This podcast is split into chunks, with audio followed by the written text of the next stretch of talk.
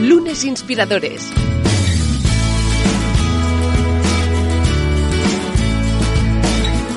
Con David Tomás y Edu Pascual.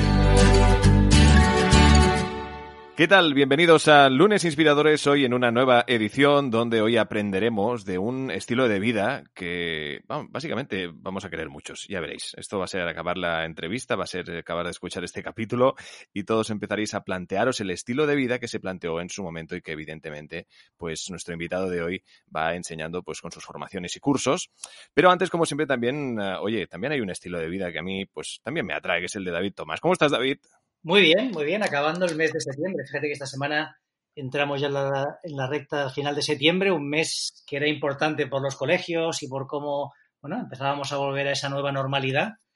Y muy contento, como siempre, aquí con muchas ganas de conocer un poquito más a nuestro invitado, a quien tuve la suerte de conocer hace unos poquitos años y a quien he ido siguiendo. Desde luego, y que además, pues también eh, viene perfecto porque precisamente el eh, capítulo hace concreto dos atrás de Pablo Claver, pues que nos eh, recomendó evidentemente que habláramos con, el, con el que es nuestro invitado de hoy, que es Luis Pita. ¿Cómo estás, Luis? Buenos días, Edu, ¿qué tal? Muy bien, muchísimas gracias también por, venir a participar. Evidentemente hoy vamos a aprender una barbaridad contigo. en nada empezamos con esa pregunta que bien todos sabéis y que tenéis ganas de saber cuál es la respuesta de nuestro invitado, pero antes llega el reto líder que esta semana que nos plantea David. Pues mira, además está, es un reto que está relacionado con nuestro invitado, porque fíjate que Luis habla muchas veces y ya nos contará luego, pues de, intentar eh, vivir con, con, lo que necesitas, ¿no? ¿no? No gastar de más entonces, esta semana el reto consiste justamente en prescindir de algo que para ti sea imprescindible. Y esto ya depende de cada persona. Para alguien será el café, para otra persona pues será, yo qué sé, comerse un poco de chocolate después de comer, para otra persona pues puede ser X, ¿no? Cada uno tenemos algo en nuestra vida que nos parece imprescindible y creo que es muy buen ejercicio prescindir de, de esta cosa durante nada, durante siete días, que tampoco es tanto, pero bueno, nos, nos permite ver que al final, oye, cosas que nos parecían imposibles, pues no pasa absolutamente nada, podemos vivir sin ellas, nos acostumbramos. Y bueno, este es el reto de esta semana, identificar algo que para ti pues sea imprescindible en tu vida y durante una semana lo, lo apartes. Muy bien, o sea, llegar a, conseguir pues que aquello que nos parece imprescindible, que incluso pues prescindir de ello nos pueda pues atraer algo positivo, ¿no? Un poco en nuestro día a día. Yo, me parece muy interesante. Lo del chocolate me lo apunto, la verdad es que sí. Entre otras cosas, el café ya es más complejo. Yo sé que David en tu momento conseguiste dejar el café, pero es para mí ahora mismo un, néctar, un néctar necesario y, y delicioso, a la par que delicioso. no sé, Luis, ¿qué te parece el reto líder de David que nos plantea? ¿Tú de qué prescindirías? Uy, yo estaba, cuando has dicho lo del chocolate, estaba pensando justo en el chocolate y digo, uff, qué difícil va a ser dejar de tomar chocolate. Me encanta. ¿Pero qué eres de, qué, porcentaje de cacao? Que eso es importante saber. yo soy de 100%. Yo tomo, ah, caray, oye, tomo chocolate totalmente sin azúcar. Eh, porque me encanta el chocolate, me encanta el buen chocolate criollo de Venezuela, de Colombia, y entonces cada vez me he ido acostumbrando a tomar con menos azúcar, menos azúcar, y ya últimamente lo tomo 100%. Oye, 100% es, es realmente de, profesional catador de chocolate, ¿eh? Yo no, no sé si podría, ¿eh?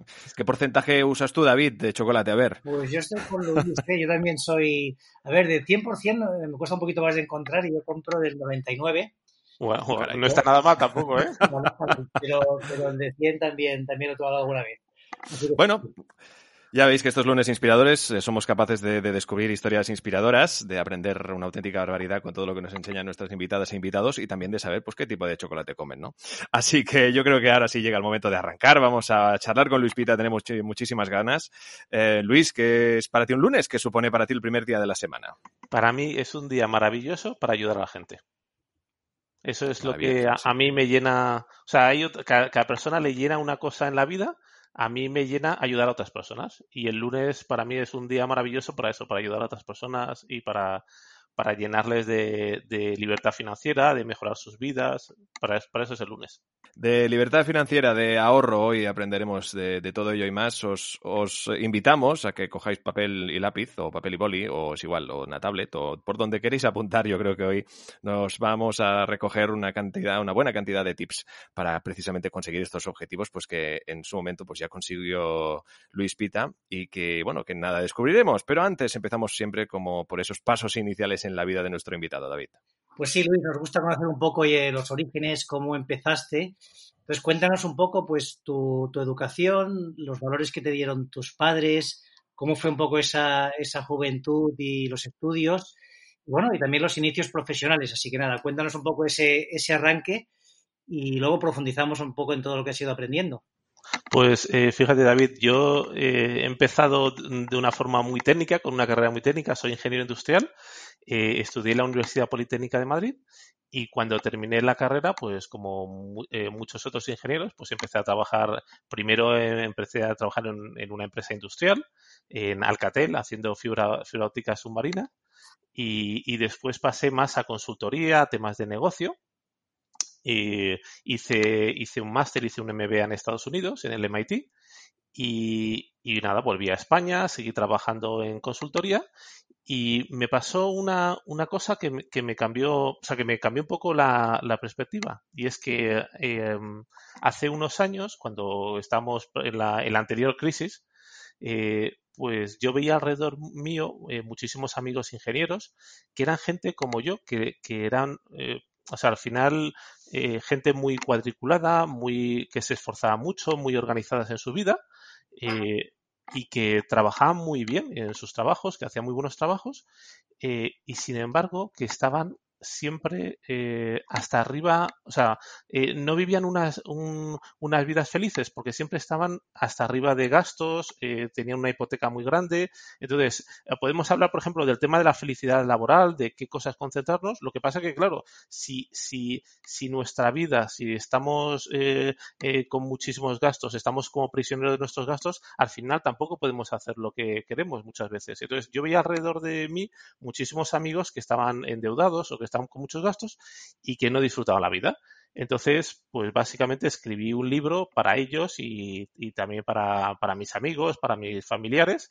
Eh, este libro se llama Ten peor coche que tu vecino. Y, nada, y me pasó que cuando lo escribí, pues una editorial, que es la editorial Lead, dijo, oye, pues queremos publicarlo. Y, para mí fue una gran, primero fue una gran sorpresa que, lo quisieran publicar, porque para mí era un libro para mis amigos y para, para gente más de mi círculo familiar. Y, entonces, pues lo publicaron eh, y a los, a los pocos meses me llamaron y me dijeron, oye, pues eh, Luis, que el libro está funcionando eh, muy bien y que es un bestseller. Y yo me dije, uy, qué bien, ¿no? Que sea un bestseller. ¿Y esto qué quiere decir que es un bestseller? Y me dijeron, no, pues, pues que se ha vendido 5.000 o 10.000 libros. Y, entonces dije, ostras, pues eh, yo pensaba que un bestseller era mucho más, ¿no? Que se habían vendido millones. Eh, al final lo que me di cuenta es que eh, para llegar a, a, millones de personas no bastaba con un libro, había que hacer cosas que llegasen a mucha más gente. Y, y entonces por eso creé Preahorro, el, el blog de Preahorro, y, y, entonces empecé a hacer formaciones y cursos para ayudar a la gente a tener, a controlar bien sus gastos, a tener mucha libertad financiera en la vida. Ahora, ahora entramos ahí, ¿no? El, pues tú tienes esto, ¿no? Si tú ahora te dedicas justamente a ayudar a personas a gestionar bien sus finanzas personales y ser, ser capaz de tener esa independencia financiera, ¿no? Pero, oye, cuéntanos, o sea, ¿tú qué hacías distinto que tus amigos, ¿no? Es decir, ¿cómo llegas a decir, bueno, pues voy a escribir un libro para mis amigos? ¿Por qué cosas, qué cosas estabas haciendo tú diferentes? Pues eh, fíjate, David, yo la educación que tenía eh, en ciertos aspectos era una educación muy buena. Eh, o sea, em, em, eh, mis padres y mis abuelos me habían, dado, me habían dado unos valores muy buenos de esfuerzo en el trabajo. Entonces, yo era una persona pues que trabajaba, trabajaba bien, me esforzaba, muy perfeccionista. Y, y, en ese aspecto profesional tenía unos valores muy buenos. Lo que también es verdad es que yo lo que no había aprendido de mis padres ni de mi familia es a gestionar bien mi dinero. Entonces, eh, y esto es una cosa que veía mucho alrededor mío. Veía eh, amigos y gente que trabajaba muy bien, pero que sin embargo no sabía gestionar bien su dinero. Y yo era el primero, ¿eh? Yo era el primero que mm, yo no era una persona muy gastadora, eh, mm, era más de una persona austera, pero, pero tampoco era una persona que supiera gestionar bien el dinero. Eh, eh, para mí, el punto de inflexión, el cambio, fue cuando empecé a, a, fijarme más en el tema del dinero, aprender más de este tema y aprender a gestionarlo bien el dinero. Eso fue un poco lo que marcó la diferencia y lo que, y lo que me hizo que mi situación fuera muy diferente que la gente de la gente que me rodeaba. ¿Y esto, Luis, cuándo ocurre? O sea, ¿es antes de irte a Estados Unidos? ¿Es cuando vuelves? ¿En qué momento pues, se produce? Pues es realmente a la vuelta eh, y ocurre cuando estoy en Australia. Eh, cuando, eh, cuando, vuelvo de Estados Unidos estoy trabajando un tiempo en España y luego estoy con recién casado prácticamente, eh, nos vamos mi mujer y yo a vivir a Australia. Y es cuando estoy en Australia que empezamos a poner en práctica estas cosas. Y perdona, lo de Australia, que fue una oferta laboral que te salió. Sí, efectivamente, sí, sí, sí. sí me, me, surgió una oferta laboral y estuve trabajando un año en Sydney, eh, que por cierto eh, es una ciudad maravillosa y Australia un país maravilloso. O sea, si tenéis alguna vez los siguientes la oportunidad de vivir en Australia, no lo dudéis, es un paraíso. Qué bueno. Oye, y a mí me interesa mucho también el, el máster que estudiaste, porque, a ver, es uno de los eh, mejores del mundo, ¿no? O sea, en el MIT, yo he tenido la suerte también de, de poder estar por allí, te rodeas con gente increíble. ¿Qué aprendiste en el MIT? Es decir, ¿qué, ¿qué, te enseñan en el MIT que no te hayan enseñado pues en la Escuela de Ingeniería en Madrid? Sí, fíjate, David, mi formación en el MIT era totalmente diferente que, lo que yo estudié en ingeniería en España. Era muy diferente por dos razones. Primera, por el tema que trataba y segundo, por la forma de tratarlo. Eh, del tema que trataba, yo siempre había estudiado muchos temas técnicos eh, y allí lo que fui a estudiar es mucho más, es un MBA, es mucho más de negocio, de gestión, de liderazgo. Eso es por el contenido, pero por la forma también había una enorme diferencia. Eh, eh, la forma que yo estudié ingeniería en España es mucho más una forma más memorística eh, y más de aprender, o sea, de hacer miles de problemas y resolver problemas eh, el, el, día del examen, ¿verdad? Eh, la forma que aprendí en Estados Unidos es muchísimo más práctica. Eh, típicamente siempre era trabajando en equipos y era mucho más de resolver casos concretos y resolver casos prácticos, incluso muchas veces ayudar a, em, pequeñas a empresas en cosas concretas. Entonces era una formación mucho más práctica. Eh, a mí me, la, la, la, experiencia me encantó, la recomendaría a cualquier persona y luego también la suerte de rodearte de gente muy inteligente y con muchas, con muy buenas ideas y mucho empuje. Qué bueno, Luis. Pues hablamos un poquito del, del, libro, lo que cuentas allí. Tú siempre, bueno, te presentas como una persona que tienes 14 años, ¿no? De, de, independien, de independencia financiera. Cuéntanos qué quiere decir esto. Sí. Y bueno, y cómo se consigue, ¿no? ¿Cuáles han sido las prácticas que tú has hecho para llegar hasta aquí? Eh, fíjate, cuando, cuando yo digo que tengo 14 años de libertad financiera, esto quiere decir que si hoy dejara mi trabajo, eh, dijera mi jefe, adiós, ya no vuelvo mañana, eh, podría estar los próximos 14 años de mi vida eh, tumbado en el sofá de mi casa, manteniendo exactamente el mismo nivel de gasto de mi familia sin cambiar de casa, sin cambiar de colegios a nuestros hijos, nada. No cambiaríamos nada y podría estar 14 años tumbado en el sofá. Eh, eso es lo que quiere decir tener libertad financiera. Al final, tener libertad financiera quiere decir que tienes un colchón muy grande para cualquier imprevisto. Eh, eh, quiere decir que si, si, por ejemplo, no estás feliz en tu trabajo, que muchas personas de las que nos están, oyendo, pues a lo mejor no están felices con su trabajo, no, no les llena o no están a gusto con su jefe y muchas veces tienen que aguantar tienen que aguantar porque, oye, porque hay que pagar el colegio de los hijos, porque hay que pagar la hipoteca, porque hay que pagar el alquiler. Eh, eh, la libertad financiera lo que te da es la libertad de poder elegir en tu vida qué es lo que quieres hacer, de poder trabajar en lo que quieres, de poder vivir en lo que quieres y de poder trabajar el tiempo que tú decidas y poder dedicar más tiempo a tu familia, a tus amigos y a tus aficiones. 100% de, de, acuerdo con esto. Fíjate que yo hace, no, no sé cuándo fue, a dos o tres años escribí un post que, bueno, pues, bastante gente leyó y comentó que decía, oye, si tú quieres emprender, lo primero que tienes que hacer es tener un colchón. Y yo hablaba del mínimo un colchón de seis meses, ¿no? Que puedas tener seis meses de tu vida cubiertos porque al final emprender hoy es difícil, no todo sale como esperas y siempre lleva más tiempo de lo que, de lo que habías previsto. Eh, David, leí tu post me encantó y fíjate, yo soy más extremo que tú. Yo diría que, más, que seis meses necesitas un año o, incluso dos años, porque sí, sí, sí. es, que, la realidad es que em, emprender y montar un negocio es muy difícil y muchas veces no terminas haciendo el plan A, sino que terminas haciendo el plan B o el plan C. Y si no tienes ese colchón, pues nunca llegas al plan B. Exacto, y ahí fíjate que es donde quería ir, ¿no? Yo fui muy conservador, puse seis meses, que es lo mínimo de lo mínimo, pero sí, ¿eh? yo cuando hablo con alguien que emprende le digo, oye, van a ser dos años muy duros y muy difíciles. Pero es verdad que es, esto es muy poco popular, es decir, si yo te digo que tienes que estar dos años, o sea, conseguir ahorrar para dos años, esto le gusta a muy poquita gente, ¿no? Porque, porque al final bueno, pues eh, te quedas con el corto plazo, es decir, yo quiero disfrutar ahora de, las vacaciones, no quiero este año hacer unas vacaciones que sean eh, pues más sencillas para luego poder eh, tener esa libertad financiera. ¿Cómo lo ves tú? Cuéntanos un poco tu punto de vista y qué le dices a alguien cuando, bueno, pues cuando te pone este argumento. Pues fíjate, David, yo me he llevado una gran sorpresa con este tema. fíjate, el, título de mi libro es Ten peor coche que tu vecino al final, yo cuando, lo cuando ponía este título, eh, lo pensaba de una forma muy como provocativa. Como lo que has dicho tú con lo de los seis meses, de oye, que tienes que tener seis meses antes. Y yo decía, oye, pues ten peor coche de tu vecino. Porque claro, porque todo, todo el mundo quiere tener un coche mejor que su vecino y al final mucha gente se esclaviza para eso. Pues luego me lleva una sorpresa en la vida. Me lleva una sorpresa en la vida de que hay muchísima gente que eh, lo ve este tema clarísimo hay muchísima gente y cada vez más que no quiere tener un coche mejor que su vecino. Eh, sobre todo yo creo que después de la, de la última crisis y de todo lo que ha pasado, la gente se ha dado cuenta que, que, tener un coche muy grande o tener una hipoteca muy grande no es la panacea de la vida. Eh, entonces, creo que, que, este mensaje que estamos dando y que das tú en el mensaje de, oye, que si quieres emprender, oye, que sepas que esto es duro, que, que tienes que tener un buen colchón, este mensaje cada vez funciona mejor y cada vez más gente lo entiende, lo comprende y lo aplica. ¿Por qué? Porque lo han visto en sus vidas. Porque han visto que, oye, que cuando ha habido dificultades o tienes un buen colchón o no tienes éxito en las empresas. Y se han dado cuenta que, que ese coche tan, tan, bueno que tenían, eh, pagando al crédito, cuando ha habido la crisis, pues han dicho, oye, pues este coche, lo que antes era una ventaja, ahora es un inconveniente porque me está esclavizando todos los meses de que tengo que pagar 400 euros, por ejemplo, de crédito.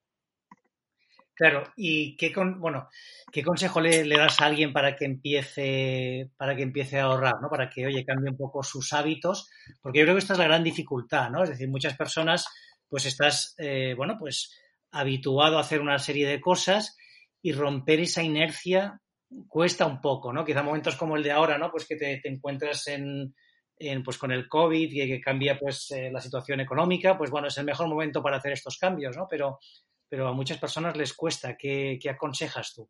Eh, fíjate, David, hay un hábito eh, que es realmente transformador, que realmente cambia la vida. E, es un hábito que te ayuda a ahorrar mucho más y además te ayuda a construir muchísima libertad financiera en tu vida. Eh, es el hábito del preahorro. Fíjate, típicamente cuando decíamos, oye, tus abuelos y tus padres que te han enseñado, eh, nuestros abuelos y la sociedad en general nos ha eh, enseñado a ahorrar de la siguiente forma. Eh, nos, ha nos ha enseñado a ahorrar haciendo un gran esfuerzo de voluntad. Es, oye, pues yo durante el mes digo, oye, pues este mes de septiembre quiero ahorrar. Entonces, durante el mes voy a quitarme el café, o voy a quitarme el chocolate, o voy a gastar un poco menos en salir, o y al final de mes voy a intentar lo que no me haya gastado ahorrarlo.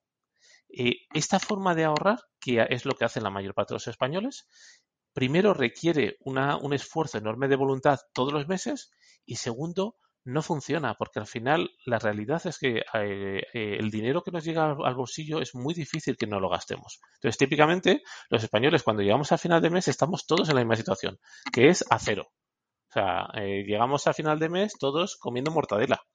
Eh, al principio de mes, pues eh, salimos, eh, vamos a restaurantes, pero al final de mes todos acabamos con, con, la, con la cuenta tiritando. Entonces, ¿cuál es la forma? ¿Hay alguna forma de ahorrar sin esfuerzo y, y, que realmente funcione? es, es, es, lo que yo llamo el preahorro. preahorrar consiste en hacer una cosa, una acción que te toma cinco minutos y que te va a cambiar el resto de tu vida. Y es pedirle a tu banco que todos los meses el día 1 o el día 2 de mes coja una cantidad de dinero de, de tu sueldo y lo separe y lo ponga en otra cuenta. O sea, es ahorrar de forma automática y hacerlo a principio de mes. Eh, ¿Qué ventajas tiene esto? Primero, que no requiere ningún esfuerzo de voluntad. Tú lo haces una vez en la vida y ya vas a ahorrar para todo el resto de tu vida. No, no, tienes que hacer esfuerzo para ahorrar.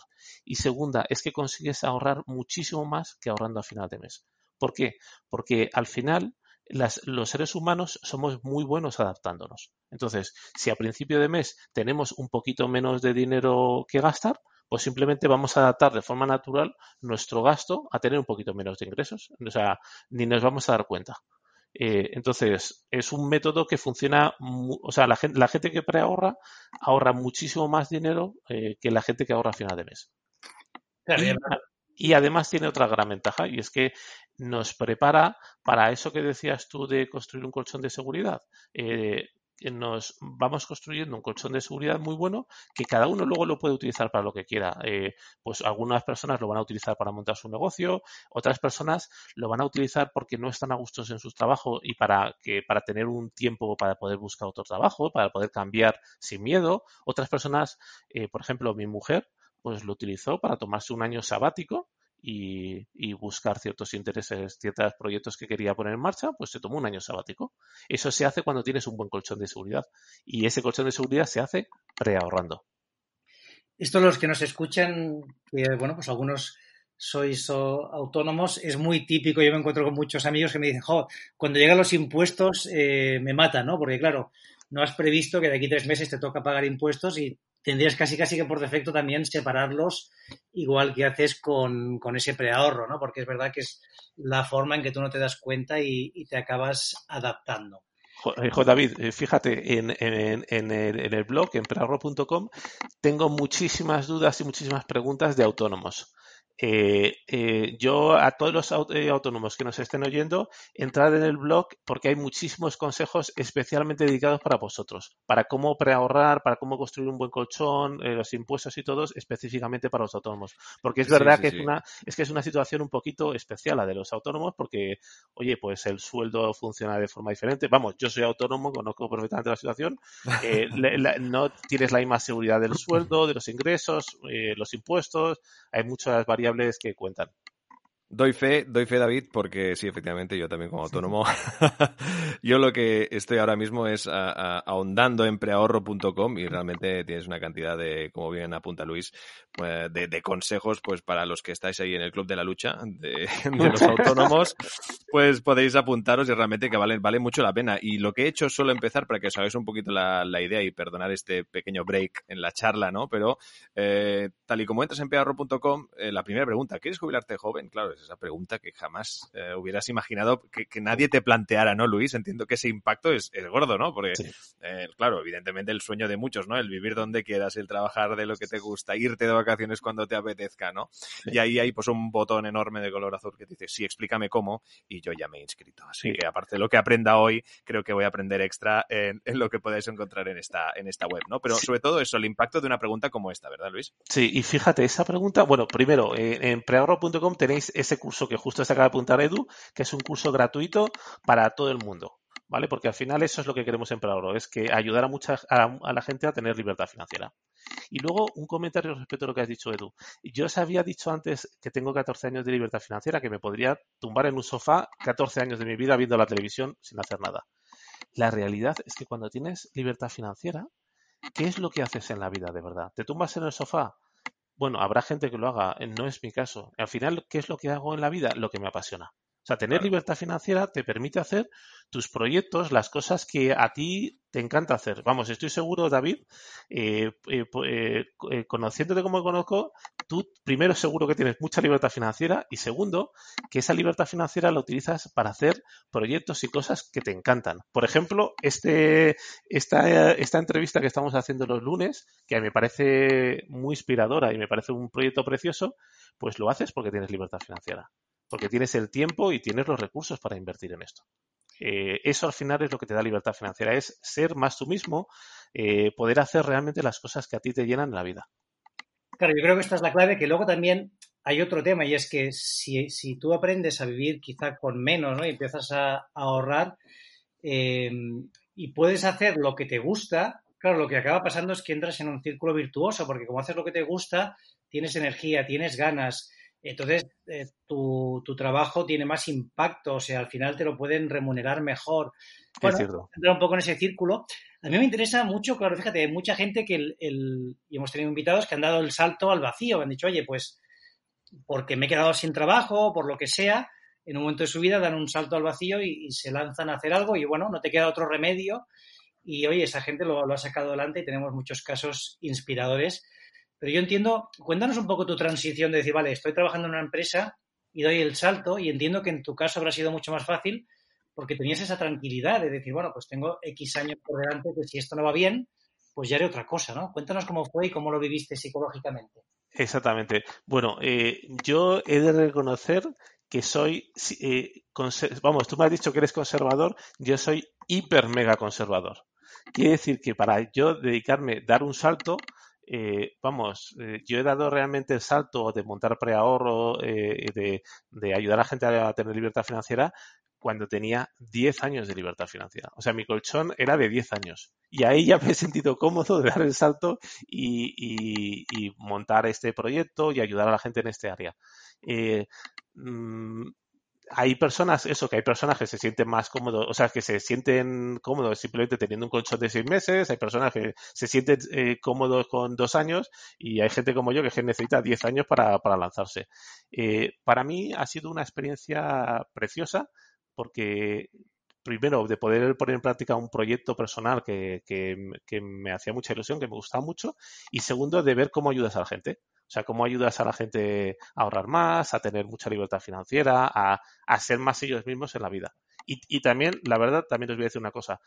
Ha habido muchos momentos difíciles y momentos duros. Eh, y eso, para, precisamente en esos momentos, eh, me ha ayudado mucho tener un buen colchón. Claro, ahí, ahí quería preguntarte yo, ¿no? O sea, un poco en esta andadura desde que montaste preahorro y, y te dedicas full time, ¿qué, ¿qué, momento ha sido más complicado? ¿No ha habido un momento de duda o que digas, uy, no sé si estoy haciendo lo correcto o lo que, o lo que me motiva? Cuéntanos ese, si has vivido algún momento difícil. Sí, he tenido varios momentos de dudas. Y, y, o sea, preahorro.com desde el principio tuvo mucha atracción. O sea, desde, desde el principio ha tenido muchísima gente que, que se ha apuntado a los cursos y que ha querido aprender cómo ahorrar más y cómo tener mucha libertad financiera. O sea, eso desde el principio ha funcionado muy bien. Eh, lo que ha sido más difícil es muchas veces eh, las transiciones de, oye, de cuando haces una cosa muy pequeñita para 10 personas o cuando de pronto empiezas a hacerlas para miles de personas. Porque, por ejemplo, en preahorro.com, en, en varios de los cursos, eh, tenemos eh, eh, mm, decenas de miles de alumnos que han hecho los cursos. Y esos momentos han sido momentos muy duros y en muchas ocasiones nos hemos equivocado. O sea, hemos tomado malas decisiones que, que luego ha habido que corregir y que, sí, o sea, hemos metido la pata muchas veces. Y, y, eso yo creo que han sido lo, los momentos más duros, de los momentos como de crecimiento, de un crecimiento demasiado rápido. Bueno, pero eso pasa en todos los, los proyectos y a todas las personas nos pasa, ¿no? Lo, bueno es ahí, pues darle la vuelta y, y, saber rectificar.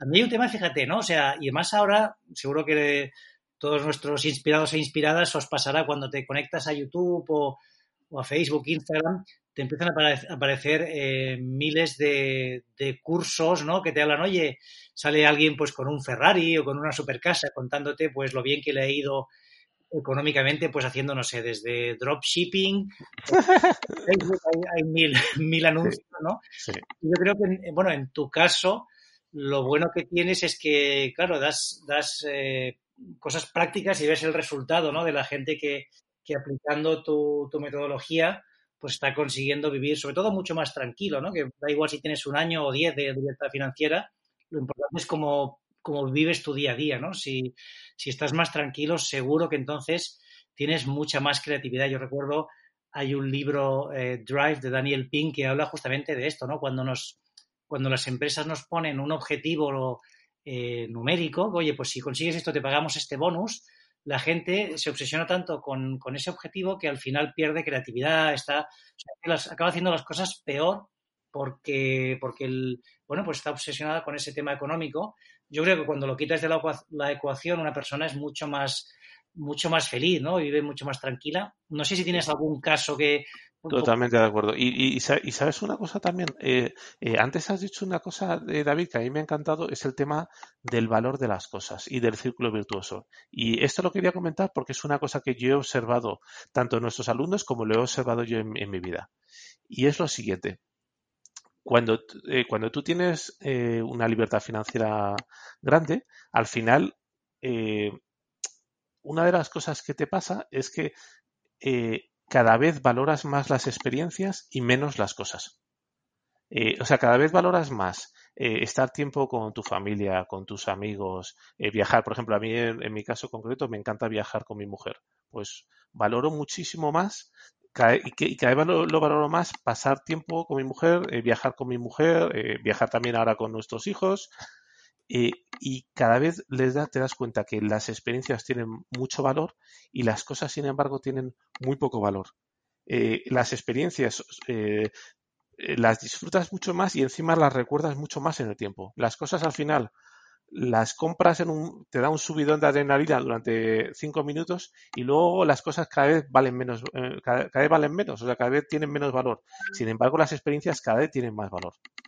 Sin duda, yo creo que esto también, o sea, casi casi es un cambio que hemos hecho como sociedad, ¿no? Es decir, que quizá los años 70, 80, 90, ¿no? De, crecimiento, un poco ese boom loco, ¿no? Que, decía que parecía que, oye, solo tenías éxitos si tenías cosas materiales y si crecías.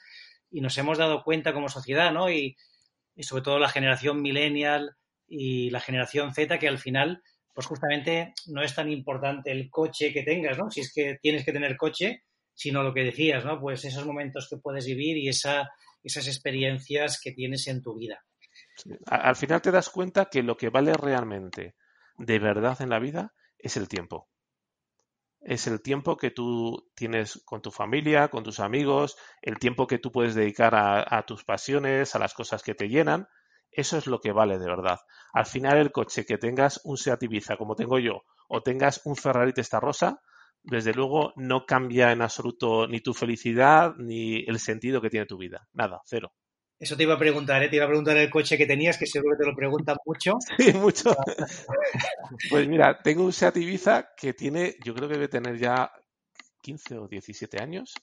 Eh, la verdad es que ya se cae a pedazos, pero, me, pasa, pero me pasa dos cosas. Primera es que eh, me, me funciona fenomenal. O sea, me lleva donde quiero, eh, lo puedo aparcar donde quiera, nunca tengo miedo de que le pase nada a mi coche, me funciona estupendo. Y segunda, claro, después de escribir un libro que se llama Ten peor coche de tu vecino, pues hombre, eh, me cuesta cambiar de coche. Bueno, claro. comprar uno eléctrico que entonces ya, eh, Exacto, ya es la bomba, sí, sí. A ver si lo, también los ponen un poco más a mano, porque evidentemente también hacer una inversión en coche eléctrico también ahora mismo es, interesante la inversión que se tiene que hacer, ¿no? Pero esto me, recuerda mucho al 124 de mi tío, que yo creo que en ese aspecto es, sin saberlo, es fiel discípulo tuyo, que hasta hace muy poquito va con su 124, que es un coche que él decía yo, pero claro, muchos le comentaban, ¿no? Pero oye, ¿por qué no te cambies el coche? Pero si voy más deprisa que andando, voy. Pues con eso me vale. Y punto. Y el coche me funciona y ya está. Y el feliz, ¿no? Evidentemente, pues eh, invirtiendo, invirtiendo su tiempo en otras cosas, faltaría más, ¿no? Extraordinario, David, la, charla que hemos mantenido hoy. Creo que, creo que da ya no solo para encontrar eh, esos eh, pequeños tips para ahorrar, sino también incluso para reflexionar sobre el que es realmente importante en la vida, ¿verdad, David? Exacto, yo creo, yo me quedo con esta idea, ¿no? Que al final lo importante que tenemos en la vida es el tiempo y cómo lo, gestionamos, que es algo que vimos también en el capítulo pasado. Así que Luis, terminamos ya, concluimos con la pregunta, la última pregunta, que es ¿a ti quién o qué te inspira? Mm. A, mí me, me, inspiran dos personas. Primera, mi abuelo, que ha sido una inspiración en mi vida con sus valores, con esfuerzo. Y segunda, me inspira mucho una persona que se llama Vicente Ferrer. Vicente Ferrer es un español que, hizo una, o sea, que trabajó en, la India durante, durante 40 años ayudando a gente, a los parias, a, los más pobres de la India. Y, esa labor que hizo de, de, ayudar a otras personas para mí es muy inspiradora. Así que me quedo con mi abuelo y con Vicente Ferrer. Buenísimas recomendaciones. Desde luego, desde luego. Muy inspiradores también, evidentemente, eh, como lo es también en ese aspecto que yo creo que es interesantísimo. Primero que sigáis el reto líder que planteaba David, que en ese aspecto es prescindir de, algo sencillo, no hace falta que sea nada trascendental y que os realmente os demostréis a vosotros mismos que sois capaces durante una semana de prescindir algo, pues como decíamos, ¿eh? un ejemplo como era el chocolate, para entendernos, ¿no? que ha sido el tema principal, al menos al inicio de esta, de esta bonita charla, con nuestro invitado, con Luis Pita, que realmente será un placer volver a, invitar. Esta quinta temporada es muy especial porque estamos arrancando, como no, y como siempre intentamos aquí, con eh, invitados e invitadas pues muy, muy inspiradoras y que siga creciendo esta comunidad enorme. Luis, muchísimas gracias por tus consejos. Eh, enhorabuena, evidentemente, por todo lo que has conseguido y te deseamos, como no, pues toda la suerte del mundo. Muchísimas gracias, Edu y David, y feliz, feliz lunes. Y ya sabéis que, evidentemente, pues sí, efectivamente, feliz lunes. Lunes eh, inspirador para, para, todos. Ya sabéis que cada semana estamos aquí al pie de cañón, pues charlando con nuestros invitados. Nos podéis encontrar en todas las plataformas de, de podcast, como iVoox Spreaker. También nos encontraréis en Podimo, en esta nueva plataforma también muy interesante, que pues también nos podéis escuchar a, a partir de, de, ya desde allí y, como no, Google, Apple Podcast y también Spotify. Agradeceros a todos que estéis siempre allí y que esta comunidad cada vez sea mayor. Gracias a todos estos lunes inspiradores quinta temporada. Suscríbete a nuestro canal de YouTube, a nuestra cuenta de iVoox y síguenos en Twitter, arroba lunesinspirador. Lunes Inspiradores.